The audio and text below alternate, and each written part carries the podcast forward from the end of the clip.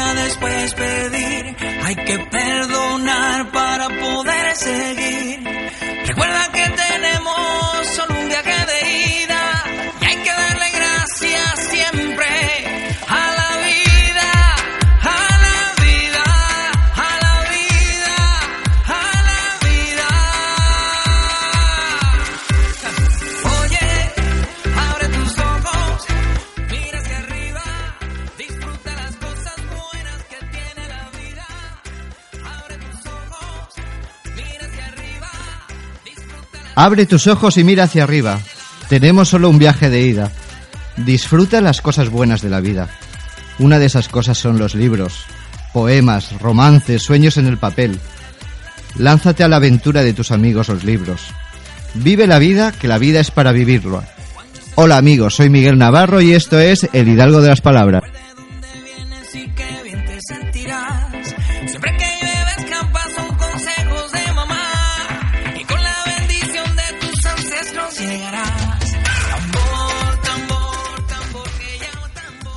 En un mundo globalizado necesitamos recuperar el valor de nuestras palabras.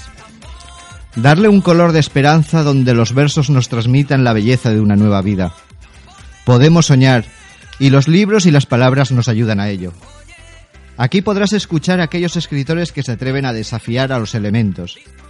Junto a ellos nos acompañarán cantantes, monologuistas, actores que les ofrecen su apoyo y su ánimo para seguir con el dulce juego de las palabras. Quizás tengas algún libro autopublicado y te veas desbordado por el marketing de las grandes empresas. Nosotros creemos en ti. Aquí abrimos la puerta a los sueños, a tus sueños, a los sueños de nuestros oyentes. Por nuestras ondas corren poemas desbocados, palabras de pasión, Relatos cotidianos, monólogos que nos despertarán al buen humor. Nuestros oyentes quieren oírte y disfrutar de tus palabras. Música, diálogos y muchos juegos de palabras. Dice el poeta que la vida es sueño y los sueños sueños son. Aquí tienes nuestros sueños, eso te lo digo yo. Hoy con nosotros tenemos a Carlos Medina Morales, autor del libro de poemas Muchachos de Ojos Tristes. Jessica Gómez, escritora y autora de las novelas Nos No esperaba conocerte y por fin te he encontrado. Y Arancha González, actriz y monologuista, genial artista, mujer que llena los escenarios por sí misma.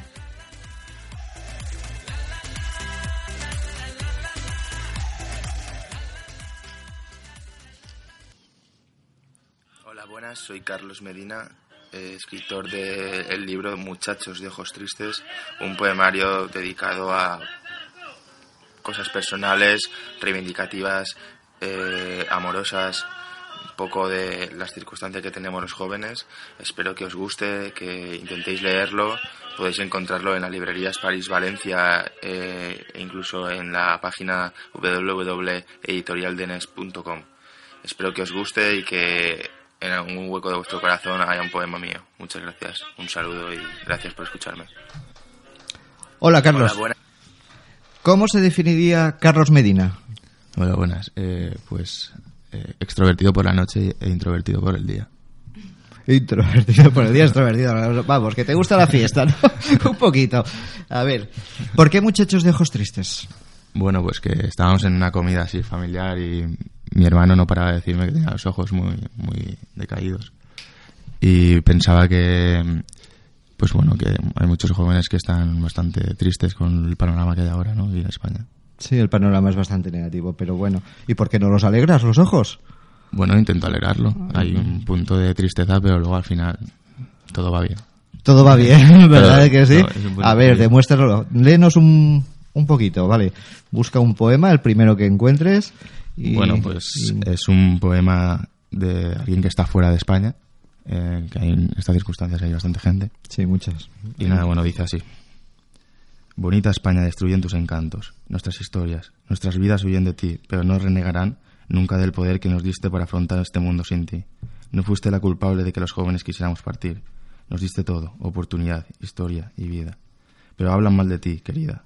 Estás yendo con malas compañías que me hacen no creer los besos que me dabas con cada paisaje que añoraba cuando me sentía lejos de ti.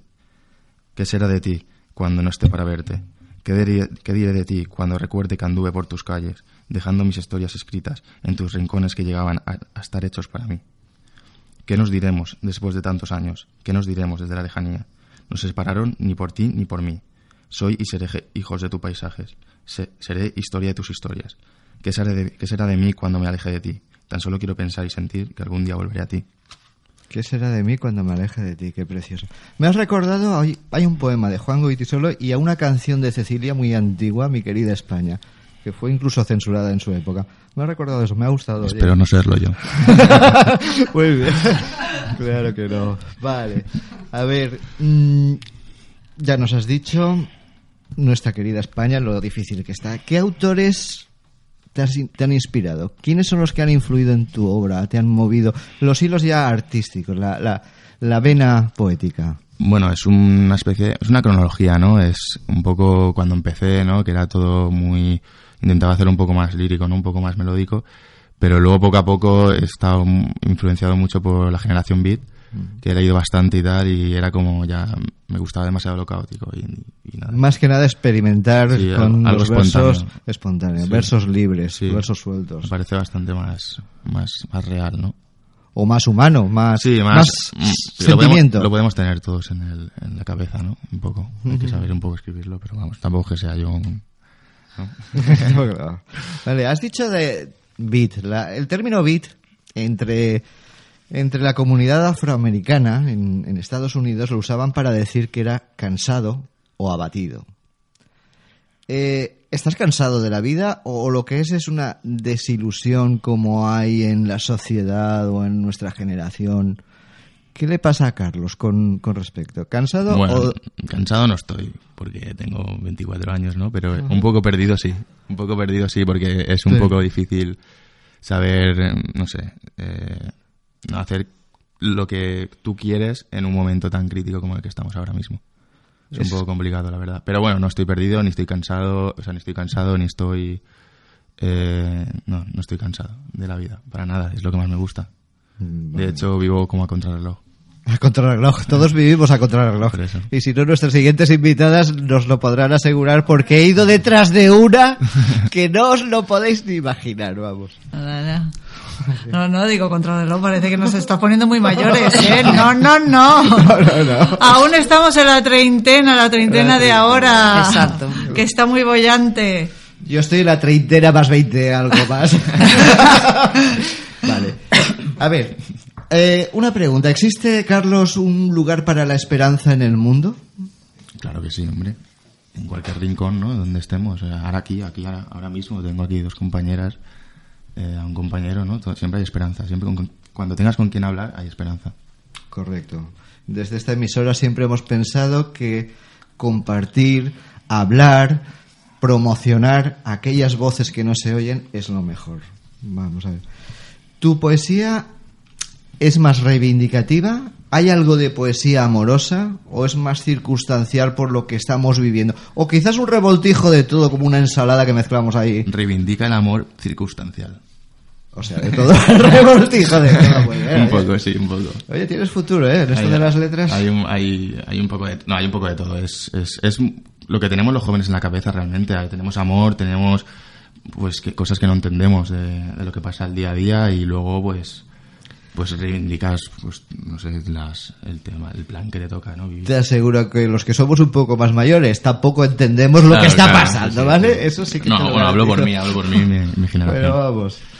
Vale. ¿Ha supuesto un gran esfuerzo personal tuyo volcar todas estas inquietudes poéticas, eh, plasmarlas en un libro, en unos versos, en unos poemas? ¿Ha Sí. sido complicado o, o te han fluido?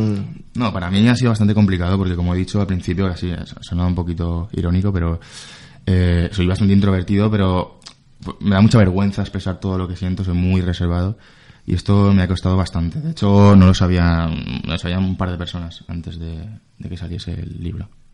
¿Dónde estuvieron los, los mayores obstáculos? Porque si solamente lo sabían un par de personas, lo llevabas así. No eran obstáculos, eh, los obstáculos me los ponía yo, pero sí que es verdad que, pues, por ejemplo, mi padre o mi, o mi madre o, no sé, la gente de mi alrededor, hasta que no ve las cosas hechas, parece que como que no, no estés haciendo nada, ¿no? Y, y- Sí, y eh. superarse en realidad es ponerse a hacer, estar en movimiento y, y bueno, y es lo que intenté demostrar a la gente que me rodeaba y a mis propios obstáculos que yo me ponía en el camino. Te puedo contar la experiencia del escritor y luego nos lo comentará alguna otra compañera que hay aquí, que sí, el, el plasmarlo a veces es difícil por el entorno que no lo entienden, no lo comprenden hasta que no ven el resultado. Claro, claro. La sociedad que vivimos solamente busca el resultado. ¿En qué Pero editorial? bueno, te, te motiva también, ¿no? Te motiva. Claro, te motiva a encontrar el resultado.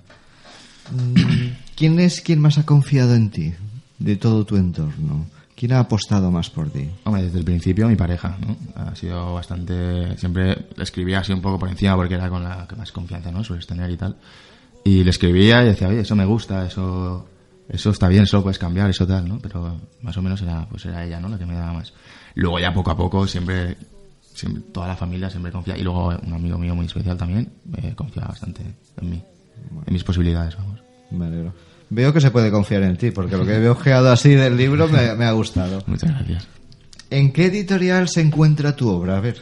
Editorial es, es una editorial Círculo Rojo, pero vamos, eh, realmente la importancia de, del libro y de la distribución y todo eso es eh, gracias a un compañero vuestro, eh, francés, que- de la editorial Denés, que la verdad que es muy, muy, muy buen, muy buen compañero y me ha acogido bastante bien. Y, para lo complicado que es ahora distribuir y estar por ahí, como, como así decirlo, ¿no? boca a boca y puerta a puerta, eh, me está ayudando bastante. El mayor problema para un escritor, entonces, ¿cuál es? ¿El escribir, el editar o bien el distribuir? ¿Cuál es el No sé mayor cuál, problema? Creo que el distribuir, luego bien editar y luego bien escribir, ¿no? Pero escribir se hace con gozo. Porque aunque nos cueste escribir, siempre vemos un reflejo nuestro en eso, Sí, sí, la en esas palabras. Se necesita, ¿no? Si no, parece que te comas por dentro. El editar cuesta, Mm. pero cuando llegas a distribuir, cuando quieres que llegue a la gente, porque siempre todos tenemos amigos que dicen, sí, yo te compro el libro, Claro, pero en el lo momento que quieres es que te lea gente desconocida, ¿no? Y que otro. Te impresiona. A mí me encantaría que alguien viniese y que me dijese, oye, leído tu libro tal, y no le conociese, ni de vista, ni nada. He oído que está tu libro en, en París-Valencia. Sí, sí, bueno, estar, no sé hasta cuándo empezará a estar ahí, o, qué, pero vamos, sí, a partir de ahora ya estará ahí y lo, podrán, lo podrán pedir por ahí, por la, por la librería, o si no, en la, en la página web de, de editorialdenes.com.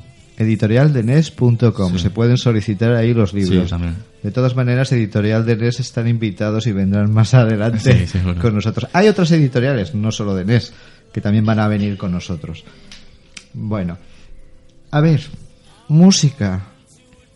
Leonard Cohen, Bob Dylan o cuál es tu música así Bueno. que te inspira en los momentos de Que me inspire, eh, bueno, hay mucha música, ¿no? Eh, sí que es verdad que, lo que has- los que has nombrado son muy buenos. Eh, Bob Dylan lo voy, a ver, lo voy a ir a ver en directo este verano y me encanta. Leonardo Cohen lo está, lo, está, lo está cogiendo, está cogiendo mucha carrerilla. De hecho, me estoy leyendo un libro ahora de él. Y, y la verdad que me inspira casi todo. Robert Johnson ahora estoy escuchando mucho, que lo descubrí hace poco yo. Muy, y nada, y la verdad que me, me inspira bastante tipo de música. y una Desde pregunta. pequeño estoy escuchando. Te inspira la música, pero tú cómo escribes? ¿En el ordenador o escribes ah, en bolígrafo, papel o en la tablet? ¿Cómo yo, escribes? Yo escribo. Mira, para ser sinceros, empecé a escribir, como creo que mucha gente escribe y no se da cuenta que están escribiendo cosas muy bonitas, en el WhatsApp, en el Facebook, en todas estas cosas que luego lo dejamos ahí y, lo dejamos pasar. Entonces dije, oye, oye, aquí hay cosas que, que me gustan, ¿no? Y, y la empecé a escribir a mano. Pero claro, a mano el problema que hay que pasa un tiempo y es como las relaciones que se olvidan, ¿no? Y, y la letra es un poco chunga de, de entender al tiempo y, y entonces pues al final acabas escribiendo en ordenador, y- que es lo más, lo más sencillo. Lo más práctico, Lo más ¿no? práctico, lo más sí. práctico, porque luego Lo copias, lo pegas, entiendes siempre, entiendes- lo entiendes siempre. bien. ¿Tienes en mente algún otro poemario? Me encantaría, claro que sí. Ya, ¿Ya has empezado a escribir, a preparar algo? Desde, desde el último día que, de- que entregué el- este poemario ya, ya tenía algo escrito. Siempre llevo una, una libretita ahí es- para escribir.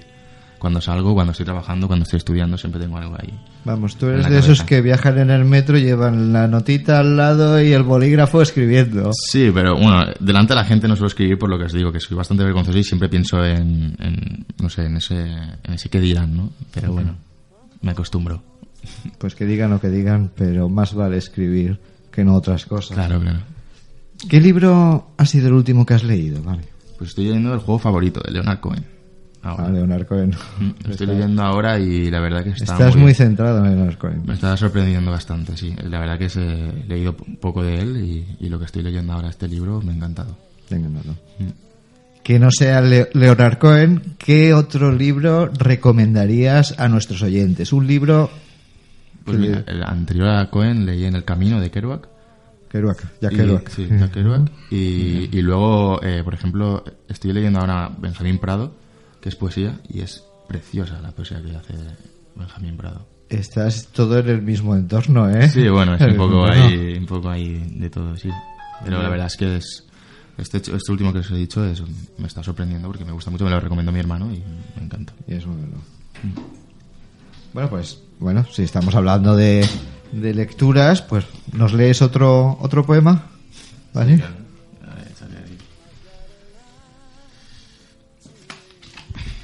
Bueno, dice así. Busco el encuentro con mi muerte, hablarle, convencerle que soy eterno, que el tiempo que no debe pasar delante de mí como límite. Hay una parálisis en mi cuerpo, miedo atroz. Por la idea eterna del nada. No encuentro momento de irme, pero lo imagino. El día llega conforme acaba este poema. No puedo morir porque no quiero dejar de vivir. ¿Qué habrá después de mí? ¿Quién se acordará de mi nombre? ¿Qué hubo antes que yo? Yo, enemigo del tiempo, muero. Tengo miedo porque ya habrán narrado mi fin, porque ya habrá pasado mi día, porque ya habré nadado en mis aguas, frías y eternas. Precioso. Existencialista. Muy impresionante. ¿Qué es para ti el más allá? ¿O Dios? ¿Qué es para ti Dios? Porque ese poema que nos acabas de leer nos has dejado un poco fuera de... Pues Dios, No lo conozco aún. No lo conoces, no, bueno, eso ya que... A mí tampoco me lo han presentado. No, te lo han presentado. No Eh, lo conozco aún, pero ojalá, ojalá. Pero ese se aproxima mucho, ¿eh? Oye, ese qué poema que has leído. ¿Y la vida qué es entonces? Porque si estás pensando en la muerte es muy demasiado existencialista. ¿Qué Sí, es la, vida, en sí? la vida, bueno, la vida es, hay que aprovecharla. Y la vida es una, un- pues eso, una su- suerte que tenemos todos los que, los que estamos aquí, ¿no? Viviéndola y teniendo la suerte, la libertad que tenemos ahora mismo, porque hablamos de, pues eso, de muerte, opresión, o que no tenemos trabajo, o que no tenemos, o que nos molestan cosas banales, y realmente tenemos bastantes cosas que alegrarnos, ¿no? Como la familia, como estar con amigos hablando o, escribiendo, o teniendo la posibilidad de, estar escribi- escribiendo y no trabajando ahí en donde- Fijaros que ese es uno de los mensajes que damos siempre desde el principio en esta, en este, en esta cadena. Tenemos las cosas delante de nosotros y no las vemos. Vemos solo lo malo, lo negativo. Me gusta lo, lo que estás hablando. Gracias. Bueno, y ahora has hablado de la suerte. Has, has roto ese obstáculo de publicar, de escribir, de publicar, de contactar con una editorial. ¿Cómo te sientes? Después de haber estar en todo este esta batalla que a veces parece contra gigantes, contra molinos de viento. Pues me siento muy, muy afortunado, me encanta. Eh, tengo una gran oportunidad y espero aprovecharla al máximo. Y, pero bueno, con lo que he vivido, la verdad es que me quedo bastante, bastante satisfecho. Muy bastante, bien. bastante satisfecho. Eh, ¿Habrás realizado alguna presentación del libro? En Sí, bueno, y fui a la Feria del Libro con, con Francesc. Con. Y, y nada. Dale recuerdos, de- desde aquí recuerdos a Francesc, que lo conozco personalmente. Y, y nada, y estuve ahí, estuve en mis- mi círculo más, más cercano y tal, y nada, muy bien, muy a gusto. O sea que la acogida fue estupenda, ¿no? Sí, bueno, entre, entre amigos, familiares y, y todo siempre es estupendo todo. Vale, ¿tienes previsto alguna firma de libros o algún acto o alguna charla o no, algo? ahora mismo me encantaría ir a leer o estar haciendo lo que, pues eso, ir le- a leer por ahí y tal, pero por ahora no, no tengo ningún nada previsto por ahí. Desde- Espero, espero que haya, haya algo por ahí. Desde tu punto de vista, a ver, Sí. ¿cuál es el mayor problema para un escritor Nobel? El mayor problema, pues que... ¿La Yo- publicación o la distribución? o Sí, eso es? es, eso es un poco también, pero eso ya es al el momento que ya has escrito todo, ¿no? Es como, yo creo que el mayor problema es enfrentarte a, a ti mismo y a escribir lo que, ya sea narrativa, ¿no? O poesía, que tienes que empezar a escribir y creerte que, en par- pues si tienes la idea simplemente de escribir, ya eres bueno. Ya es bueno. Hay gente que no, que no, que no piensa en escribir y tú sí. Entonces ya solo con eso ya tienes que tirar para adelante. Como aquellas cartas de Rir que, que, que tenías que... Si eres escritor, sí, cuando te levantas por la mañana ya piensas en escribir. Muy bien, muy bien.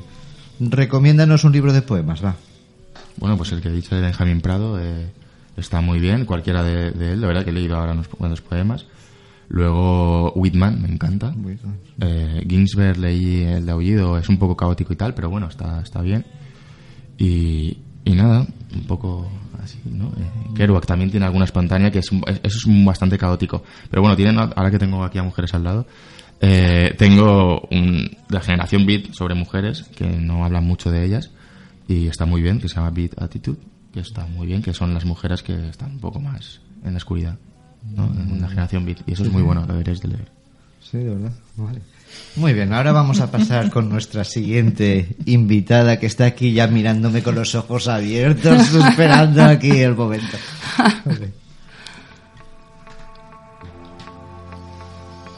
¿Hasta dónde estarías dispuesta a llegar por amor? Rebeca lo tiene claro. Perdería su libertad y lucharía por la de Nathan, de quien se ha enamorado inesperadamente en su viaje a Nueva York.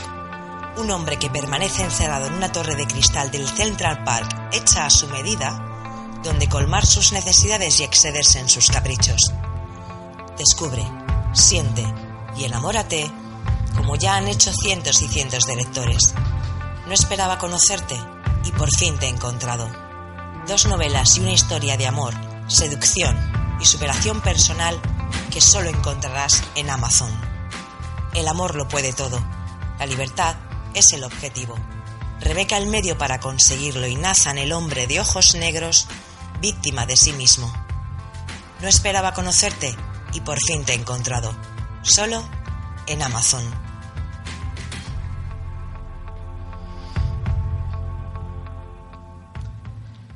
Jessica Gómez es la autora de las novelas No esperaba conocerte y por fin te he encontrado. Los que han leído su obra, dicen, han dejado reflejado por escrito, entre otras cosas, que es una novela maravillosa de amor sorpresivo y relación enigmática de auténtica locura y pasión, intensa de deseo insaciable. Dicen también, mirar el lado positivo de los sucesos a fin de encontrar la estabilidad necesaria para sobrellevar la relación y poder influir en el bienestar de la pareja. Otras personas han escrito diversidad de personajes que enriquecen la historia de manera satisfactoria y peculiar. Misterio embaucador e intrigante de oscuro secreto. Eso luego nos lo tienes que aclarar. Notas preciosas y amorosas de detalle romántico que llegan al corazón. Una lectura atrayente de lo más recomendable que fascina e intriga de forma increíble con un desenlace de impacto que te deja con ganas de más.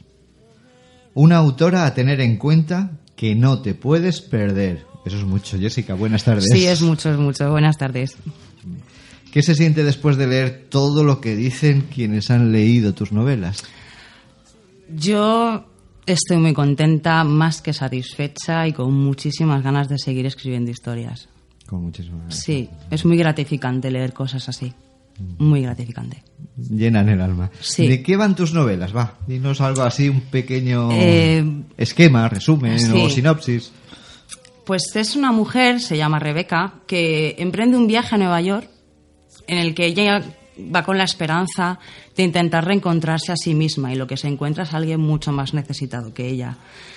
Él es Moore y como se dice en la cuña es un hombre de ojos negros con mirada penetrante, oscura, muy profunda y eterna que ella arrolla con ella, ¿no? Puede con ella y se enamora directamente de, de sus ojos, de su forma de mirarla ella se enamora, eh, bueno, él la enamora y él mismo la, rechaza por el, trastorno del pánico que él, que él sufre. Él vive encerrado en una torre de cristal, oscura, desde donde puede ver el exterior sin que el exterior le invada a él. Entonces, bueno, pues trata de esa experiencia que ella vive durante ese tiempo en Nueva York, lo que vive, lo que, las sensaciones que tiene, lo que descubre, y es un primer contacto con él y con, y con ese trastorno del pánico, que no diré que, cuál es en concreto para no desvelar. Sí. Ese es el misterio. Ese que es el- tampoco es, misterio. no, tampoco es tanto misterio, porque bueno, es un trastorno del pánico bastante, es bastante común para lo que la gente desconoce, porque la gente lo desconoce, pero bueno, es, en- es en sí un viaje, ella cuenta su experiencia, su relación con él y, y bueno, todo lo que contrae. ¿Están vinculadas las dos novelas? Sí, todo, toda causa tiene su efecto. La primera es una causa y el segundo es una consecuencia. Muy bien. Eh, bueno, pues ya que has estado hablando así de con tanto ímpetu, léenos un trocito, por favor, un fragmento. Bueno, para entrar en contexto, esta es una parte en la que ella está esperando que él le diga lo que siente por ella y él le dice lo que piensa. Dice así. Llevo tanto tiempo encerrado aquí dentro que he cambiado y no me reconozco. No soy bueno para ti, no soy bueno para nadie. Pero cuando te vi por primera vez no sé lo que me pasó, no pude controlarme. Llenaste el vacío tan solo con tu aroma, tu cuerpo y me atrajo insaciable y tu mirada. No puedo dejar de admirar el brillo de tus ojos al mirarme. Me absorbes. Me paso el día pensando en ti y en todo lo que te haría. Sé que no te he tratado bien. No he hecho nada bueno para que me correspondas como lo has hecho y no espero nada de ti. Lo que me has dado es más que suficiente. Y si eso es verdad, ¿por qué me alejas de ti? Sé que en unos días vuelves a España y me gustaría decirte que lo nuestro puede llegar a ser algo más, pero no te mentiré. Cuando regreses todo habrá acabado y que estemos juntos no lo cambiará. Tienes que saber que es imposible y no funcionaría. Todo lo que he vivido me recuerda que siempre estaré solo. Jamás podrás tenerme porque es lo mejor para ti. Nunca saldré de aquí y nadie está preparado para eso. Y de espaldas a mí un Nathan callado, mientras yo ya no quiero seguir hablando de esto. Me gustas mucho. Pienso y al mismo tiempo siento cómo sus duras palabras rebotan una y otra vez en mi cabeza sin saber cómo responderlas. Y es que, en el fondo sé que no tengo nada que decir. Me marcharé en unos días sabiendo que solo habré sido algo pasajero. Él no saldrá nunca de este edificio, así me lo dijo Bea y así me lo ha hecho saber él mismo. Yo tengo que volver y he sido muy ingenuo al dejar que mi imaginación me haya hecho ver mariposas en el cielo, hasta ponerme a correr detrás de ellas como una chiquilla tras sus fantasías. Sí, ahora que Naza me hace ver las cosas tan claras como el agua, me di cuenta que he sido muy tonta al pensar en un príncipe azul rescatándome de la monotonía de mi vida y del mundo que me rodea y tanto aborrezco. He actuado impulsivamente, como siempre, y me he dejado llevar, sabiendo que mis sentimientos se estaban dispersando por todo mi ser hasta hacerme sentir incapaz de controlar lo que significa solo sexo. Solo sexo sin amor, sin compromiso, arrumacos, ataduras, besos por las mañanas, responsabilidades o mala conciencia. Lo que es maravilloso es escuchar a un autor leer su propia obra. Pero como lo hace Jessica, nos ha dejado a todos aquí sorprendidos, sorprendidos. Vale. Vamos a ver, tienes dos novelas. Sí, Están vinculadas, están relacionadas las dos. ¿Hay una tercera? no. No. Hay, tajante. Tajante, ya lo has dado. No, no hay una tercera, pero he de reconocer que muchas personas me han pedido más. Se han quedado, ¿sabes? Se han quedado con ganas de más. Me piden más sobre ellos, incluso me piden más sobre alguno de sus personajes, pero no tengo en mente. No No, tengo- tienes en mente No. ahora. No los vas a, sacar del armario de momento, de momento. ¿Pero tienes Gracias. alguna obra en mente aparte de esta? Sí, ahora tengo, estoy, estoy con otra cosa. ¿Estás con otra cosa? ¿Nos puedes adelantar algo? Y eh, sabía yo que ibas a Eh, preguntar. Ahí, por ahí vamos, por ahí vamos. Eh, es diferente. Tiene también mucha seducción, es, eh, pero es diferente, es más. Tiene muchísima más intriga. Tiene muchas trazas de novela negra. Me alegro, me alegro porque Sí. la- no sé si lo sabéis, va a empezar la semana Sí, de Valencia Valencia, Negra. Negra. Va a empezar Sí. Ah, ahora. sí, pues nada, me sí. tendré que dar prisa. Fue demasiada. Ya no va a dar tiempo. Vamos a ver, ¿qué prefieres? ¿Que te reconozcan como una persona que, que le gusta escribir o como una escritora de reconocido prestigio? ¿Qué, es, ¿Qué te llena a ti más? ¿Que te gusta escribir? A mí lo que me llena es que la gente que no conozco de nada me diga que quiere seguir leyendo cosas mías. Es lo mejor. Es lo más bonito. Es, lo ma- es que es lo único. Sea una persona, sean 10 o sea- sean 100, me da igual. Creo que no existe nadie en el mundo que se tenga la arrogancia y la soberbia de decirte tú eres escritor o no eres escritor. Y si lo hay, me parece que tendría que mirarse en el espejo. Porque creo que no hay nadie quien pueda decirte qué es o qué dejas de ser. He oído en- que lo has editado a través, bueno, a través de Amazon. Sí, es autopublicación. Es autopublicación. Explícanos un poco cómo va todo ese proceso para los que están a punto de publicar, que eso es muy interesante. Pues realmente es muy sencillo. La autopublicación es muy sencilla, es un programa, es un sistema informático. Lo complicado es escribirte, escribir, Escribirlo. escribirlo y Sí, corregir, pero- sobre todo corregir. El es lo más ISBN, pesado. primero empiezas con el ISBN. Sí, pero en Amazon precisamente te lo dan ellos. Te O tú puedes comprarlo si quieres y poner tu propio número de ISBN, pero precisamente como yo lo he publicado en Amazon por KDP, tienes la exclusividad de vender con ellos, no puedes vender en otra plataforma. Te lo imprimen ellos directamente, no, te lo es hacen versión digital. ¿Cómo es? Es versión digital. Lo lees a través de tablet, ordenador, móvil, cualquier dispositivo electrónico. Tienes la opción de hacerlo también en, en papel por una subempresa, se llama Create Space. También trabaja para Amazon y tú lo mandas, simplemente mandas el archivo y se imprime según pedidos.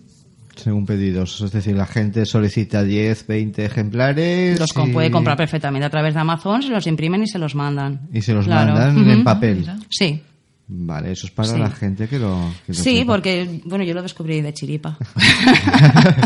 ¿Y por qué te has decidido por ahí no buscar una He editorial? buscado Como por ejemplo el editoriales. caso de. He buscado editoriales. ¿Qué, op- qué opinión tienes de las editoriales? Muy mala. Muy mala. Ay, bueno, no son tan No, malos, no, ¿eh? no, Tengo sé, lo que sé. romper un poco a Lo favor de ellos sé. que no son tan malos. Lo sé, claro que no. Yo entiendo, yo entiendo perfectamente su trabajo. Y más Hay que ahora, en- están muy saturados, tienen mucho que leer, mucho que mirar, mucho que valorar. Yo lo entiendo, pero les pediría solamente una cosa, que contestaran. ¿Qué contestas? Sí, eso es, Sí. eso es una de las Que principales. A mí que me cuesta muy poco hacer un clic y mandárselo y a ellos tampoco les cuesta muy poco hacer un clic y decirte, no, gracias. ¿Cuándo sentiste la necesidad de escribir? ¿Cuándo empezó todo? ¿Cuándo fue? Mm, ¿O cómo fue? Es que nunca he tenido la necesidad de escribir. Yo siempre he escrito cosas para mí, Yo, yo como, como Carlos siempre llevo una libreta, llevo un boli en el bolso y al lado de mi mesita de noche siempre tengo la libreta y un boli o un lápiz. Son las 3 de la mañana, igual me despierto y escribo cosas. Entonces no he tenido la necesidad, quizás sí que he tenido la necesidad más intensa en el momento en que tienes la idea y tienes demasiadas cosas en la cabeza, tienes personajes, tienes acontecimientos, sucesos, datos, hechos, entonces lo tienes que vomitar. Eso sí que es necesario, porque necesario. entre la vida y todo es imposible tener tantas cosas en la cabeza y es sí que es necesario escribir. Pero no hubo un momento en que dijera, tengo que lanzarme a esto. A ver, otra pregunta. ¿Dónde te concentras mejor? ¿En el mar, en la playa, en la playa, en la montaña, en la ciudad, en una habitación encerrada con siete candados y ocho? Con candados no, pero con tapones a veces sí. Para no escuchar a los chiquillos que están por arriba. Sí, ¿dónde te concentras? Eh, es que yo escribo en ordenador y utilizo mucho internet. Entonces, en la playa y en, la montaña me gustaría, pero es un poco difícil el wifi. Bueno, funciona muy bien y para pelearme con el ordenador tres horas, pues paso. Entonces me encierro.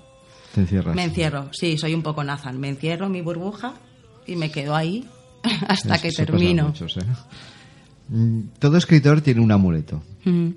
No sé si os habéis fijado y, y pensarlo en vosotros mismos. Me está sonriendo Carlos aquí cuando lo digo. Todos tenemos un amuleto. Eh, ¿Cuál es el tuyo? No tengo. Tienes uno. No tengo. Una costumbre. Una superstición. Un, un algo. Un... Eh, no tengo, te lo juro que no. Solamente tengo una motivación y es que hay gente que quiere seguir leyendo cosas mías. Es que es lo único, lo único que pienso en esas personas. Incluso cuando le hago una crítica mala, que no me gusta, que no va a mi favor, porque por supuesto las hay, que opiniones hay como gustos. Leo la siguiente y me inspiro en esa para seguir escribiendo. intento olvidar, claro, intento Muy bien. olvidar lo malo, centrarme en lo bueno y seguir escribiendo por esa persona que le ha gustado. Muy bien.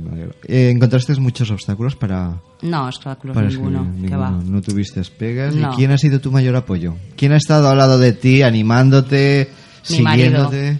Tu marido. Mi marido, sí, por supuesto. Mi marido y una amiga mía, María José. María Mi José. amiga María José, sí. ¿Quiénes son tus escritores y autores favoritos? Yo soy mucho de generación del 27. Me gusta mucho García Lorca, es predilecto. Es maravilloso leer de García Lorca, me encanta. Sí, Neruda también me gusta mucho. Yo tiro mucho para el amor. Muy bien. En- ¿Quién te has inspirado para escribir, para escribir estas dos novelas? Pues realmente, si tuviera que decirte a alguien en quien me haya inspirado, es un personaje de animación, es Rapunzel. ¿Rapunzel? Rapunzel, sí. ¿Y eso? Sí, es claro, pero mi hija estaba obsesionada con Rapunzel, veía la película 18 millones de veces como árabe Frozen y así seguirá sí, sí. hasta que sea adulta. Vale. Y de verla encerrada, digo, pues voy a coger a un hombre, lo voy a encerrar en una torre y lo voy a dejar ahí. Y lo A dejas ahí a ver qué hace con otra. Oh, qué peligro, qué peligro. Vamos a. Vale, léenos otro fragmento. Bueno, pues si antes he leído lo que si antes he leído lo que piensa Nathan, ahora voy a, voy a leer lo que siente. Es una, una poesía y una pequeña misiva. Rebeca, siento no poder hablarte. Siento no poder contarte todo. Siento ser tu dulce pesadilla. Preciosa. Quisiera darte mi alma. Quisiera protegerte entre mis brazos. Quisiera ser tu sueño eterno. Nena, Neceos, deseo poder tenerte siempre. Deseo no ser tu verdugo. Deseo dolor si tú sonríes.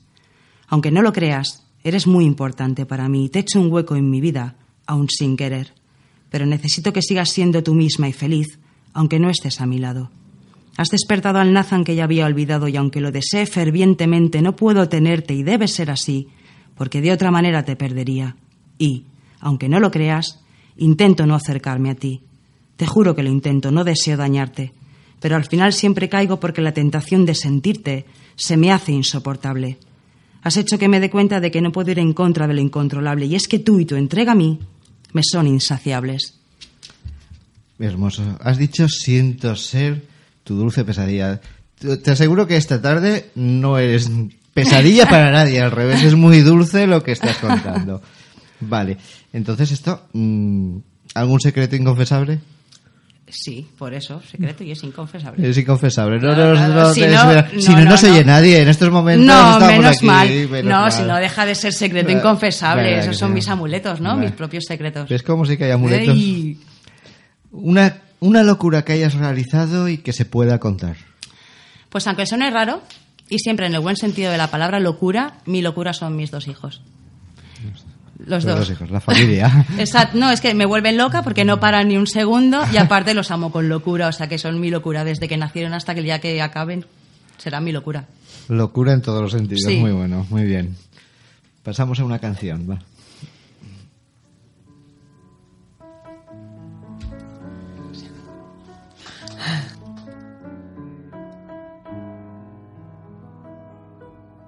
Hay locura para la esperanza. Hay locuras también del dolor. Y hay locuras de allá donde el cuerdo no alcanza. Locuras de otro color. Hay locuras que son poesía hay locuras de un raro lugar.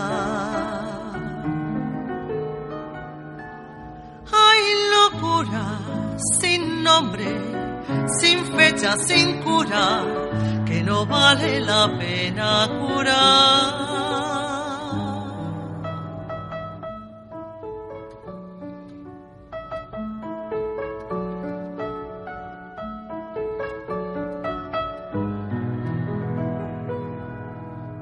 Hay locuras que son como brazos de mar, te sorprenden, te arrastran, te pierden y ya.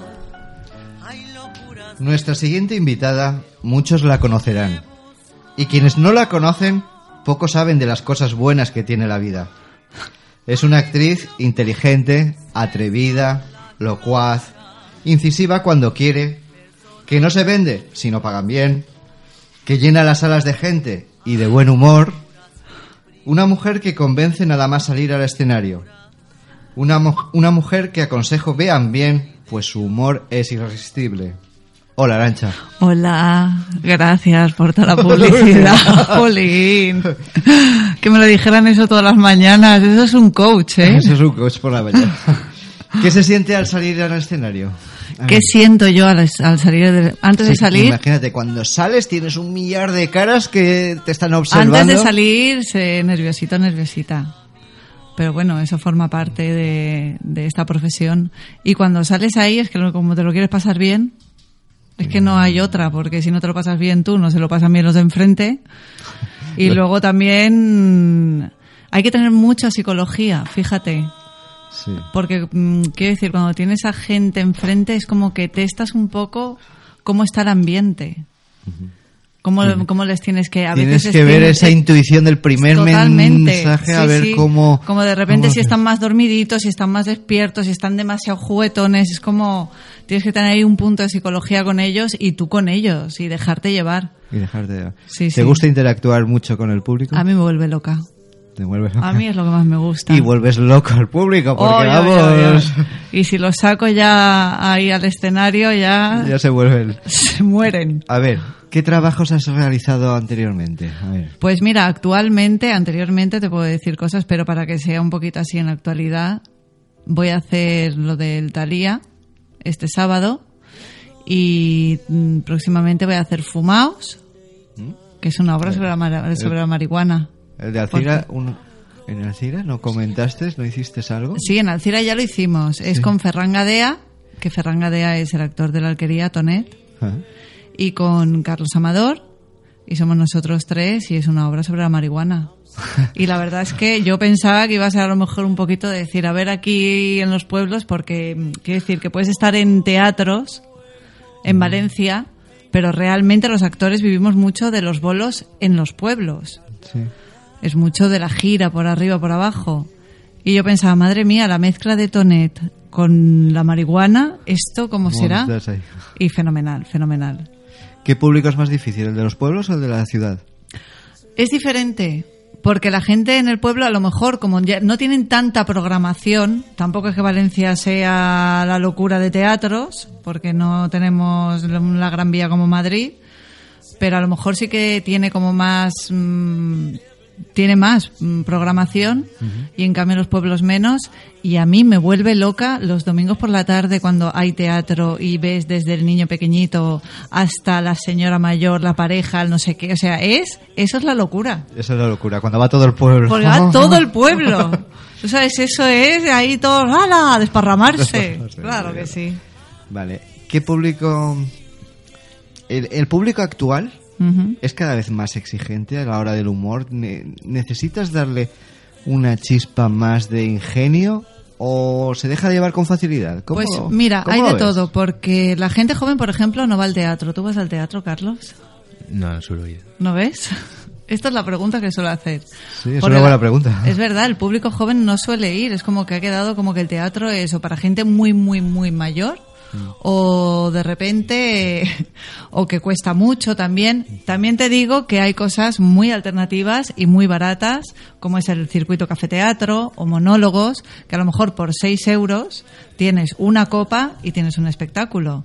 Y me sorprende porque luego la gente joven dice, oh, pues esto, uh, así habla la gente joven. Ah, pues no me esperaba esto, tal. Y dice, pero bueno, ¿qué te crees que es teatro? ¿Sabes? Bueno, tiene menos publicidad, ¿eh? ¿El qué? Tiene menos publicidad, entonces tampoco te enteras tanto. Sí, Lo que te enteras hay publi, dinero. ¿eh? Hay Bueno, pues, publi. a mí no me, a mí no me, no, no me llega a mí. Ah, pues yo, te lo llevo a casa, tranquilo. A ver, hemos hablado cuando empezó Carlos a escribir, cuando empezó Jessica y ¿cuál fue tu primera vez? Mi primera vez, a ver, hace ya mucho tiempo, mucho tiempo. Yo la verdad es que empecé a estudiar periodismo y luego me lo dejé porque me daba cuenta que a mí lo que me gustaba era estar con la gente. Y mi primera vez, pues haciendo café teatro. Si es que al final, cuando estás con la gente ahí tan cerquita, ahí es donde se demuestra qué nivel de kamikaze tienes. Ahí y yo soy bastante, la verdad. Sí, tienes una vocación de interactuar con la gente, Oh, de sí. que sea un ¿Qué diálogo. le vamos a hacer? No son monólogos, eso es más diálogo lo que haces con ellos. Eso es. A ver, ¿qué le dirías a un, a un posible espectador? ¿Qué se van a encontrar cuando van a verte actuar? ¿Cómo les...? Pues mira, eh, gamberrismo, que no esperen nada políticamente correcto, que se esperen cualquier barbaridad y que se preparen porque a lo mejor van a tener que subir al escenario conmigo. Y no sabemos lo que va a pasar. Miedo me das, ¿eh? Si estoy en algún espectáculo, yo, a mí no me busques, ¿eh? ¿Cómo Yo- que no?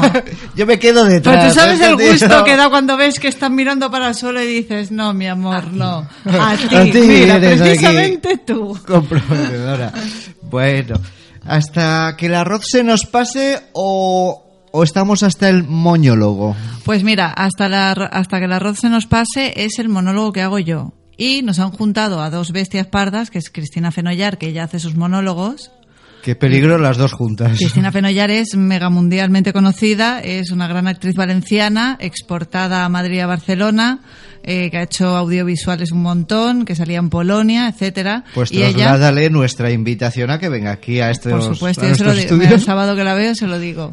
Entonces nos han juntado a las dos bestias y nos han puesto ahí en el talía a hacer monólogos y además hacemos cositas juntas y tal para que quede redondito bien el espectáculo. Así que este sábado Este sábado a las once y media. A las once y media, monólogos, dos mujeres ahí encima del escenario. Además, monologuistas mujeres, por favor, déjame decirlo, porque es que todos son hombres. Sí, Hay una cantera masculina que está bien, Eh. pero chica, ya un poquito de voz femenina, ¿no? Sois poco atrevidas las mujeres. No, ¿eh? no somos poco atrevidas. Es que es un mundo dominado aún por los hombres. Vale, ya vamos. Eso Eh, sí. ¿Cuál ha sido? A ver, siempre hablamos de libros y no se libra. Ya me nadie. habéis pillado, digo, ¿Cuál ha sido el último libro que has leído? Es que yo, por ejemplo, de libros, yo mm, a lo mejor os vais a reír, soy mucho de autoayuda. ¿De autoayuda? Sí. también, también. Sí. El que me estoy leyendo ahora es, por ejemplo, del ego al ser, que es de Virginia Blanes. Ah, sí, Virginia Blanes. Pues sí. este estoy leyendo ahora. A mí sí me gusta mucho mirarme para adentro desde muy pequeñita. Bueno, mirarte para adentro. Es ¿Qué iba a que decir? para luego para luego sacar para afuera. Primero tienes que hacer un, un viaje para adentro para luego poder, tirar para afuera. Para luego tirar para afuera. Muy bien. Dime un libro que recomendarías a nuestros oyentes. Ay, madre mía. Pues, Vale, eh, el mismo, ¿no? ¿Virginia Blanes? Bueno, también puedo recomendar el de Jessica, No esperaba conocerte, o el de Muchachos de Ojos Tristes de Carlos Medina. Vale. Muy bien, muy es que creamos lazos tan rápido. Se lazos. Muy bien. A ver. ¿Dónde preparas tus trabajos? A ver, ¿dónde te preparas esos monólogos con la gente? ¿En el campo? ¿En la ciudad? ¿Con los amigos? ¿En la bañera? ¿Dónde? A ver, Esto ¿dónde te los es muy sencillo, es, Es la vida sencillo. misma. O sea, yo todo lo que voy haciendo, lo voy haciendo con mis amigos, con mi familia, con todo el mundo, y lo que veo que funciona, me lo quedo. Además, vosotros vais con libretitas, yo voy con el móvil, entonces abro, pongo notas, digo, esta, ta, ta, ta, ta, lo escribo y digo, esto ha funcionado. Y es cierto que lo que funciona con la gente más cercana, funciona luego a nivel con todo el mundo. Con todo el público. Entonces no tengo nada que hacer. Es la vida misma. A ver, una mujer triunfadora como tú. Bueno, triunfadora. ¿Cómo alcanzar el sueño como el tuyo? Porque aquí tienes dos escritores que son estupendos, que hemos descubierto que son maravillosos, que merecen ese éxito. ¿Cómo pueden alcanzar el éxito? ¿Cómo se, ¿Cuál es el secreto del éxito? Bueno, a mí me habla como si yo tuviera el gran secreto del éxito. Yo mm, me siento exitosa, me siento exitosa porque hago lo que me gusta y porque mm, puedo trabajar de ello y sobre todo porque me lo puedo gestionar yo, que eso es importante, como por ejemplo le pasa también a, a Jessica, ¿no? Que coges y te lo haces tú y lo muestras y si a la gente le gusta, eso es todo un éxito. Luego si tienes la suerte que encima viene otro, te sube, te baja, te lleva, te tal y lo puedes promocionar a nivel nacional, muchísimo mejor. Pero el éxito es que algo que hagas tú con todo el cariño lo puedas tirar para adelante y que de eso vivas. Pregunta. Yo vivo. Pregunto, ¿vale Dime. la pena arriesgarse, lanzarse, tirarse a la piscina aunque no veas si está llena o vacía? Depende del momento. ¿Y con quién? ¿Y con quién, no? Pero ¿Vale la pena, hay vale la pena arriesgar por su propio sueño uno? Hombre, sí, es que si no, ¿para qué estamos aquí? Esto es para gozarla, ¿no? Si Sí. es que no hay otra. Si total... Son dos días. Sí, A no, hay ver, nada- no hay son nada dos más que días. hacer, no hay nada más que hacer.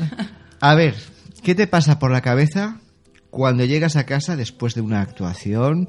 Imagínate una actuación que ha sido complicada porque el público haya pasado lo que haya pasado, una noche larga, sin fuerzas. ¿Qué pasa cuando tú ves tanta gente a tu alrededor que te ha estado mareando? Bueno, no ha estado mareando porque tú has estado disfrutando, has estado compartiendo. Sí, sí, mareando Pero- también puede ser, ¿eh? Mareando, Pero cuando tranquilo. llegas es que es tremendo, porque a fin de cuentas un escritor se encierra en su soledad, se encierra en sí mismo, pero una monologuista como tú, cuando llega a casa ya rendida, ¿qué pasa por su cabeza? Pues mira, es muy fácil porque cuando empiezas a escuchar a grandes monologuistas como por ejemplo Eva H. y dice que hay bolos que son horrorosos y que lo estás haciendo y piensas, madre mía, me quiero ir a mi casa y que se termine este, sabiendo que un día puede ser así y otro día puede ser asá, ya está. Dices, pues mira, hoy ha salido así. Ha salido y ya está.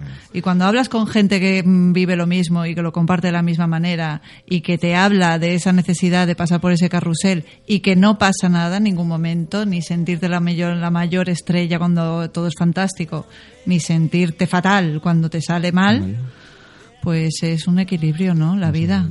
Muy bien. ¿Quién ha sido tu maestro o tu Es que, te- iniciador?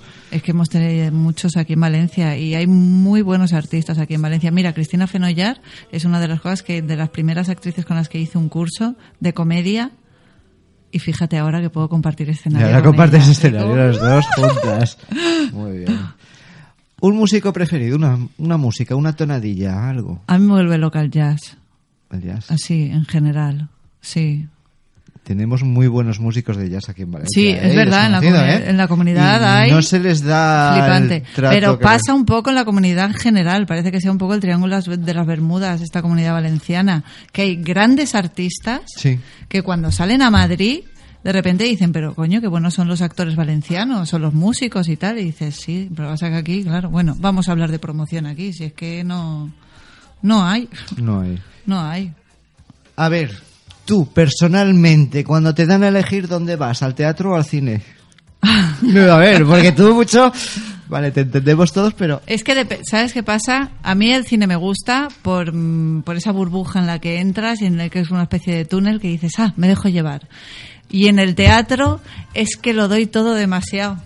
Es que soy muy buena espectadora. es que me meto tanto, me lo vivo todo, todo tanto, de tanta emoción, que a veces salgo agotada yo Ah, como claro. espectadora. O sea, que me tiene que pillar con ganas de ver espectáculo porque me meto y lo subo bajo, ve tal, tal, tal, y salgo cansada. Cansado. Pero es que si vas a ver teatro, o te vas así, señores, o no vayan. Vale. Claro. Pero lo mejor es ir al teatro, es más. Ay, a mí el teatro, sí, el teatro es Yo lo prefiero el teatro. de tú a tú, mucho. es que no hay otra. Ahí se ve todo. A ver, ¿qué te anima por las mañanas para levantarte? A mí la meditación me anima mucho. ¿La meditación? Sí.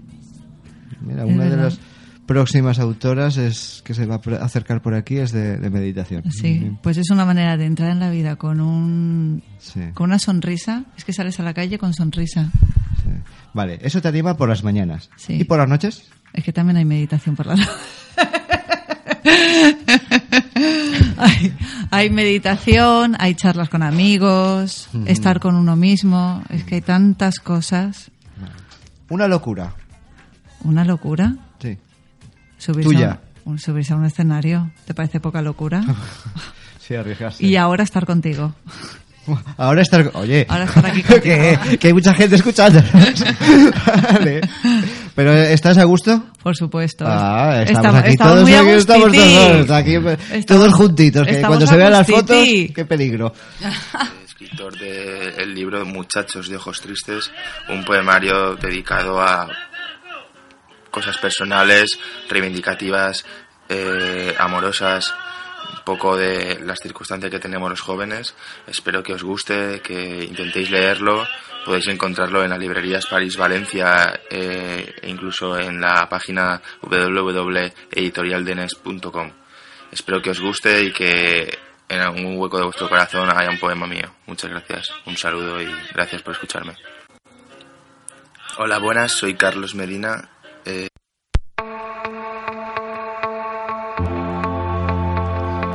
¿Hasta dónde estarías dispuesta a llegar por amor?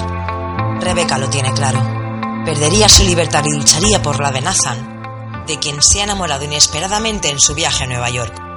Un hombre que permanece encerrado en una torre de cristal del Central Park hecha a su medida, donde colmar sus necesidades y excederse en sus caprichos. Descubre, siente y enamórate como ya han hecho cientos y cientos de lectores. No esperaba conocerte y por fin te he encontrado. Dos novelas y una historia de amor, seducción y superación personal que solo encontrarás en Amazon. El amor lo puede todo. La libertad es el objetivo. Rebeca el medio para A ver. ¿qué harías por amor? Porque como hemos oído en la anuncia, ¿qué harías por amor? ¿Qué locura harías? Sí, a estas alturas de la película. A estas yo ya me veo mayor Pues para esas cosas, ¿eh? Tú ya te Madre, yo ya he hecho muchas locuras. Puf. Uf. Ahora me da pereza. Ahora digo, mañana tengo que madrugar, chico. No hago ninguna cosa. Vale, Jessica, la autora de la frase, ¿qué harías por amor? Mm, Yo es que como ya he encontrado a mi amor y todo, pues Oh, ya no haría nada más. Qué bonito. Qué bonito, eh. Yo hice por amor, dejé mis estudios y me puse a estudiar comercio exterior solamente por estar más cerca de él, que ahora es mi marido. Muy bien, bueno, bueno. Bueno, No está mal, no está mal. ¿Carlos? Bueno, yo por amor, no, no sé, no sé lo que haría, la verdad. Sí. No sabes lo que harías. No, A ver. La verdad es que no, por, por amor, pues no sé, todo, ¿no? Es, lo más, es de lo más importante que hay, ¿no? Sí, En, en la vida. el amor es lo más importante que hay en la vida. Se tengan 18 años, 48 Mm. años o, o 68 años. El amor es lo que mueve al, al ser humano. Vamos a ver, y hablando de mover al ser humano, ¿qué es lo más importante que pueda ofrecer la poesía, la novela, el escenario al ser humano, al hombre y la mujer de hoy en día que estamos metidos en los medios de comunicación, en las noticias amargas, en toda esta vorágine de, de crisis que nos quieren dar los de fuera? ¿Qué es lo más lo que puede aportar la poesía, la novela, el escenario, la magia de... del Hombre, yo personalmente, a mí cuando viene de, de gente que ha venido a ver el espectáculo y luego termino y me dicen muchas gracias porque me voy riéndome a casa. Dice, y estaba con un malestar y tal, y me voy tan contento. A mí eso, por ejemplo, me parece ya todo un... re- regalar la risa, cambiar las emociones de la gente. Eso es... eh, No se paga, yo creo. No. No. Nos deberían Es- de pegar es- mucho más. Es la, Nos deberían de pagar mucho. Muy bien. es, es la Jessica. evasión, la evasión de la vida rutinaria. te, te mete en otros mundos totalmente diferentes, eh, ajenos a ti y ajenos a la vida en la que te mueves todos los días. Hay otros Y- mundos y están en este. Sí, es necesario. Aparte es que es necesario para la mente y para el cuerpo y para el alma. Carlos. Bueno, respecto a la poesía, es, yo creo que es como que siempre tiene, cuando lees a alguien, es decir, este chico está como yo, ¿no? Me- algo me salva, ¿no? De que no estoy solo aquí en este mundo. Este, Empatizar. pi- este piensa como yo. La catarsis. Una persona que merezca vuestras alabanzas. Yo en mi caso mi madre. Tu madre. Sí, es una mujer muy valiente, no se amedrenta ante nada, siempre tiene una sonrisa en la boca y sé que siempre la voy a tener ahí, la que más me, más me aconseja. Es que no creo que haya una persona tan importante en el mundo para Como una otra madre. como una madre. Por lo menos para mí. Qué curioso que ha opinado sobre mi madre. Ha opinado sobre todo. Madre, bueno, habría que presentarlas, no se Bueno. llevarían bien. Arancha. Es que claro, ¿qué, que decimos. qué vamos a decir? Las mamis. Sí. A ver, una melodía que os inspire. Una melodía que nos inspire. Un, dos, tres, responda otra vez. Sí. Yo es que a mí la, música no me inspira, a mí la música me calma. Depende del estado de ánimo que me encuentre, escucho una cosa u otra y entonces me desinhibo. Carlos. Eh, Are You Gonna Be My Girl? De luego, lo, luego lo diré por si acaso. Eh, Arancha. A mí es que no sé, hay muchas. Puf, no sé. Según el hoy por ejemplo, hoy por ejemplo Eta James. Ah, ¿eh? Lo tenemos. Una frase que sea vuestro lema de vida. Un. Es- yo sí, una sí. frase. Esto también pasará. ¿Esto también pasará? Sí. Déjanos aquí el programa un poquito más, ¿no? Verdad, todo, todo pasará, con lo Todo cual hay que, hay que vivirlo, Aprovechar el aprovecharlo en el momento. momento y ya está. Es que como todo va a pasar. Sí. Bueno, bien. Jessica. Yo voy a decir una de Edison. Cuando descubrió la luz dijo, he descubierto 100 maneras diferentes de no crear luz. Muy bien. Creo que es lo más positivo que puedes tener cuando te pega un bajón. Pues bueno es pensar en las, las cosas que has hecho mal, no están tan mal, son cosas que has hecho para no hacerlas bien. Cuando descubres que las has hecho bien, te Sí. sientes más, es más gratificante. Descubrir eso. Si quieres, puedes. Me lo decía mi padre todas las mañanas. Si quieres, puedes. Ese es un lema fundamental. Muy bien. Ese es un lema que todos deberíamos de, de lanzarnos de una vez a, a salir de esto, si queremos. ¿Hay sueños inalcanzables? ¿O que- todos los sueños se pueden alcanzar? Es que yo creo que habría que diferenciar sueños e ilusiones. Yo cuando oigo a, oigo a alguien que dice, es que me encanta este ¿En actor. qué diferencia es un sueño de Es que, ilusión? claro, eh, cuando tú, alguien dice, me encanta este actor o esta actriz, me encantaría conocerlo, tal, yo creo que eso es una ilusión. Que jamás en la vida vas a conocer a ese actor o esa actriz, no se cojas un avión y vayas a su casa, porque a él no le importas. Quiero decir, la realidad es así. Entonces Sí. yo creo que es más una ilusión. Los sueños, yo creo que si te propones algo, tienes entereza, responsabilidad con lo que estás haciendo y luchas por ello y crees en lo que estás haciendo, yo creo que casi todo lo puedes llegar a conseguir. ¿Por qué no? ¿Sueños? ¿Los demás, Arancha? Es que estoy totalmente de acuerdo. Estás con Jessie. totalmente de acuerdo con Jessie. Ya Sí, sí. somos amigas, Jessie. Ya sois amigas, ya acabamos de encontrar aquí ahora un lazo de unión. y vale. Mm, una preocupación. Que veáis. ¿Una flote- solo? ¿Demasiadas? Un montón. No. Sí, hay que ¿Cuál estar es todo el día primer? pendiente de soltar las preocupaciones para poder estar aquí y ahora. Mm. Es que hay tantas siempre. Una preocupación son todas las preocupaciones. ¿no? primera. Yo creo ¿Por que qué las cambias? Mantenerlas. ¿Por qué cambias? Vale, hay que cambiarlas, vale. Dime algo que valga. Que nos quite todo eso. No sé. Ir al teatro. Ir al a ver, pero- ¿verdad? Monólogo, sí, un claro, monólogo claro, de, claro. de Arancha. Muy bien. Sí, sí. Vale, eso Claro. es, eso es cambia. Vale. Mm, un chiste. Ay, Uy, yo, yo- soy muy mala. Arancha, Pues, Arancha. no, no, perdón. Arantxa. Pues mira, más fuerte aún. Yo como monologuista no me gustan los chistes. ¿No te gustan los No chistes? me gustan los chistes. ¿Será es posible? Que hacer monólogo no es hacer chistes. No. ¿eh? Ya, es chiste, verdad. chiste, puede ser así del rollo andaluz sí, y te sí, cuento sí. un chiste. Yo no. Diferencia A mí me gusta la ironía, me gusta otro rollo, me gusta contar las cosas a tu manera. Cuando cada uno expresa su manera de ver algo y lo hace de manera graciosa, para mí eso mm, mejor que un chiste, que, que te diga. Vamos Sí, a cambiar. A Vale. ver. Vamos a jugar a las palabras. Vamos a dar unas definiciones. A ver, ¿qué me definís aquí? Vamos a ver. Darme la definición, lo primero que pase por vuestra cabeza, un concepto, una idea. Una estrella. Empezamos. Fugaz. ¿no? Una estrella fugaz. Luz. Luz. ¿Arancha? Una estrella. Tú. Gracias. Oye, Cualquiera es una al salir, estrella. al salir tomamos un café, No, ¿vale? Cualquiera es una estrella. Cualquiera es una estrella. Monólogo, Arancha. Monólogo. Defínemelo. Uf, monólogo valiente. Valiente, valentía. Mm. Yo ¿Sí, valentía. Mira. Me quedo con sí, se eh, Me quedo humor. Te quedas con humor, vale. Monólogo, eh, los políticos, ¿no? En la tele. Los políticos. Sí, Sí, sí, porque habla para ellos mismos, correcto. Bueno ese. Poemas. Va, Carlos. Poemas. eh, me gustas cuando callas porque estás como ausente. Oh, me encanta. Bueno, pero déjalas que hablen a ellas, ¿eh? Que. Venga por vosotras. Jessy, Sentimientos. sentimientos. Sí. Arancha, Es mm, fluir. Cuando lo lees es como que te dejas fluidez. fluir con ellos. Muy bien, muy bien. Otra, cambiamos. Belleza. Depende de quién la mira. También. O de la poesía. No sé. Una, No balle- sé. una ballena azul. Una ballena azul. ¿eh? Mira la ballena azul. vale. Cama. Sexo. Toma, ¡Hala! Jessica, ¿te Toma. has ido? ¿Hoy tu marido? Hoy tu marido. Vale. Eh, Carlos. Eh, grande.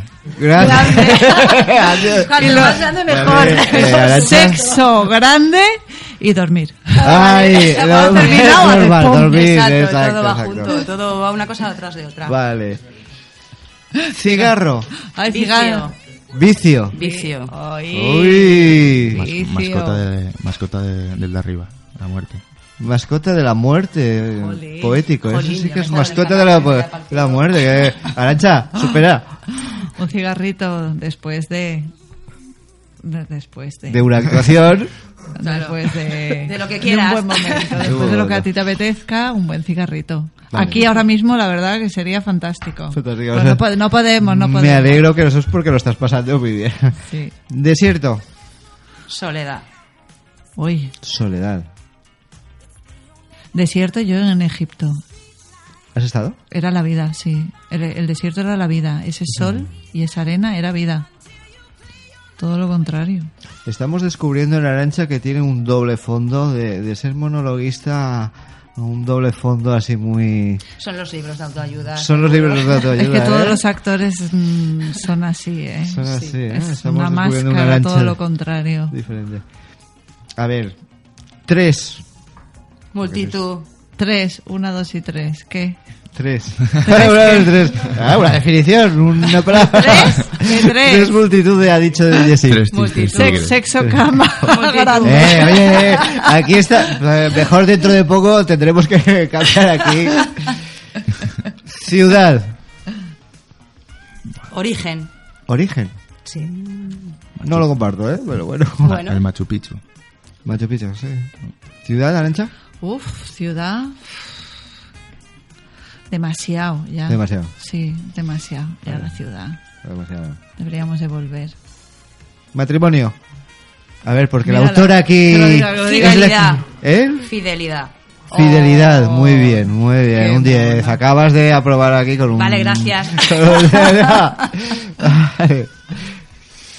Pues Porque, la, a ver, matrimonio, la Desconocimiento. gente joven... sí, desconocimiento, pero eh, en realidad firmada. Realidad firmada. ¿Arancha? Es que yo, claro, no. No me caso, mira. Bueno, no te casas con nadie, me ¿no? caso, Tú, no, tío, no, cuando no sales sé. al escenario pillas a, No, a no, no todo. me caso, no Vale. me caso. Esta es la más difícil, la que viene ahora. Una definición. Digo la palabra Carlos. Defínemelo. Eh, eh, joven. mm, eh, Joven, bueno. Espera un momento que aún no hemos visto el carnet de identidad. Es así, es así. Vale. Joven. Vale, bien.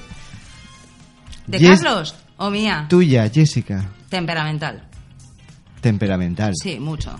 Peligro, ¿eh? Buf, Uf, peligroso, muy Muy peligroso. peligroso era, muy peligrosa Iba a decir eres. mala leche, pero te digo temperamental, queda mejor.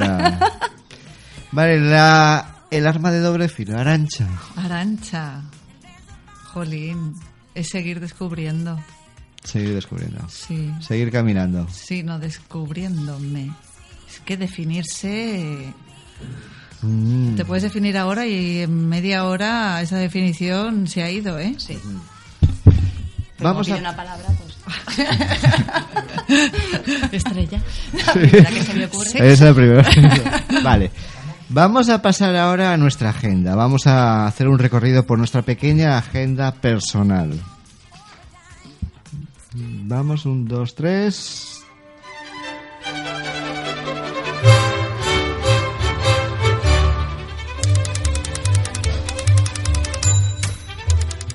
Hoy, a las 9 de la noche, en el Café Cronopio de Benimeclet, actuará Lupe Azcano para hacernos disfrutar de la frescura y espontaneidad de la, improvisación del jazz en directo. El próximo sábado, día 9, a las 7 de la tarde, tendrá lugar el recital poético de primavera organizado por Valencia Escribe, en el CAF Café de Benimeclet. Actuará el guitarrista Carlos González.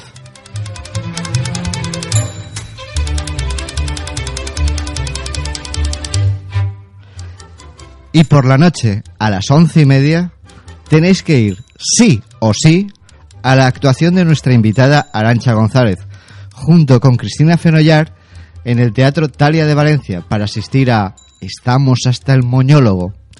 Dos mujeres muy gamberras y sin pelos en la lengua que te harán reír y aplaudir hasta que te salten las uñas. Recuerda, el sábado 9 a las once y media en el Teatro Talia.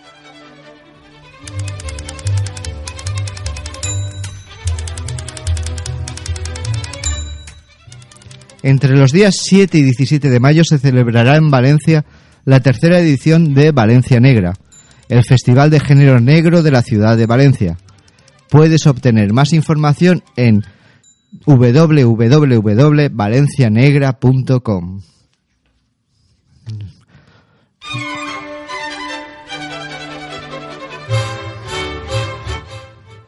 Los días 16 y 17 de mayo no os podéis perder la actuación de nuestra amiga Sabina Vidal en el Teatro Circo con su espectáculo Cuplé Cinema. El miércoles 6 de mayo a las 7 y media de la tarde en el pub Al Andalus del Centro Comercial Las Américas en Torrent tendrá lugar un recital poético a micro abierto donde puedes participar con tu música, tus poemas, tus textos.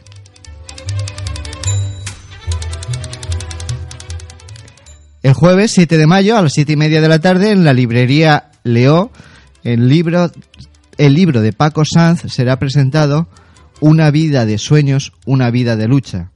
Libro solidario para la lucha contra la enfermedad de Cowen. La librería Leo tiene su sede en la calle Rinconada de Federico García Sánchez, número 1 de Valencia. También el jueves, a las nueve y media de la noche, actuará Lupe Azcano y Ricardo Belda en el restaurante Camaleón de Valencia.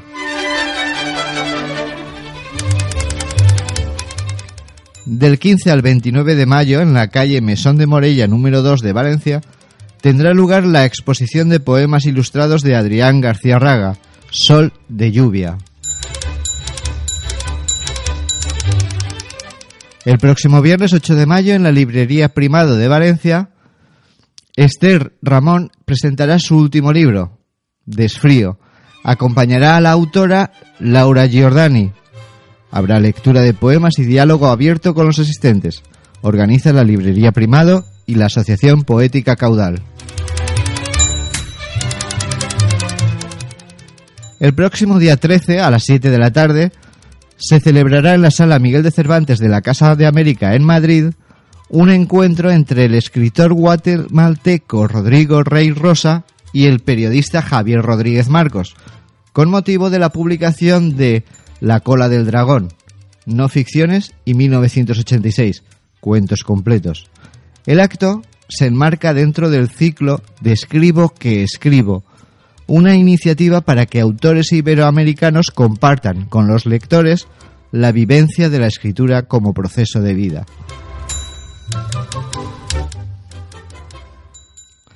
Bueno, llegamos ya a los últimos minutos. Yo he disfrutado estando aquí con nuestros entrevistados. Me lo he pasado muy bien. Me han sorprendido algunos de los comentarios que han hecho. Y bueno, pues no sería justo irnos de aquí sin darles unas últimas palabras. Vale, a ver, las últimas palabras ya. ¿Quién empieza? ¿Arancha? Hombre, agradecerte que nos hayas invitado porque nos lo hemos pasado muy bien y yo me he sorprendido de la cantidad de movimiento literario que hay aquí en Valencia. Mira, eso lo desconocía yo. ¿eh? Que ¿Ves? De todo se aprende cada día. Muy bien, Jessy. Yo, pues igual que, que es mi nueva amiga, la verdad es que me hacía mucha ilusión venir, os agradezco mucho vuestro interés y bueno, ahí está la novela para quien le apetezca leerla, pues Vale, muy bien. Pues nada, ¿Carlos? que muchas gracias por invitarme y que espero que, que lean el libro de Jessica y vayan al monólogo de Arancha. y el tuyo Y también. ¿no? que el mío, que claro, que lo, que lo Que lean. lo consigan en París-Valencia. Claro, muchachos, Jessy en, muchachos en de Amazon. Tristes. Muchachos de ojos tristes. Muy bien, muy bien. Bueno, con esto ya llegamos al final del programa. Recordad que nos podéis encontrar aquí en RW Radio Digital el próximo martes a las siete y media de la tarde con nuevos invitados. Hola, buenas, soy Carlos Medina, eh, escritor del libro Muchachos de Ojos Tristes, un poemario dedicado a cosas personales, reivindicativas, eh, amorosas, un poco de las circunstancias que tenemos los jóvenes. Espero que os guste, que intentéis leerlo. Podéis encontrarlo en las librerías París Valencia eh, e incluso en la página www.editorialdenes.com. Espero que os guste y que en algún hueco de vuestro corazón haya un poema mío. Muchas gracias. Un saludo y gracias por escucharme. Hola, buenas. Soy Carlos Medina, eh, escritor del libro Muchachos de Ojos Tristes, un poemario dedicado a cosas personales, reivindicativas, eh, amorosas, poco de las circunstancias que tenemos los jóvenes. Espero que os guste, que intentéis leerlo. Podéis encontrarlo en las librerías París Valencia eh, e incluso en la página www.editorialdenes.com. Espero que os guste y que en algún hueco de vuestro corazón haya un poema mío. Muchas gracias. Un saludo y gracias por escucharme.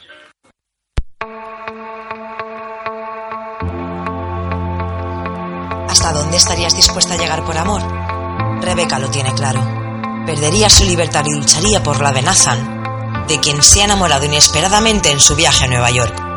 Un hombre que permanece encerrado en una torre de cristal del Central Park hecha a su medida, donde colmar sus necesidades y excederse en sus caprichos. Descubre, siente y enamórate como ya han hecho cientos y cientos de lectores. No esperaba conocerte y por fin te he encontrado.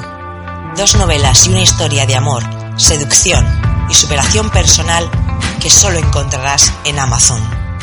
El amor lo puede todo. La libertad es el objetivo. Rebeca el medio para conseguirlo y Nathan el hombre de ojos negros, víctima de sí mismo. No esperaba conocerte y por fin te he encontrado. Solo en Amazon.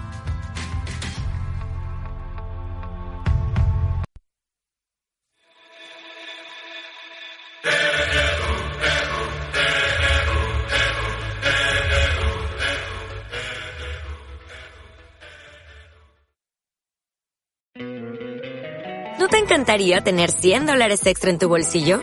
Haz que un experto bilingüe de TurboTax declare tus impuestos para el 31 de marzo y obtén 100 dólares de vuelta al instante. Porque no importa cuáles hayan sido tus logros del año pasado, TurboTax hace que cuenten. Obtén 100 dólares de vuelta y tus impuestos con 100% de precisión. Solo con Intuit TurboTax. Debes declarar para el 31 de marzo. Crédito solo aplicable al costo de la presentación federal con TurboTax Full Service. Oferta sujeta a cambios o cancelación en cualquier momento.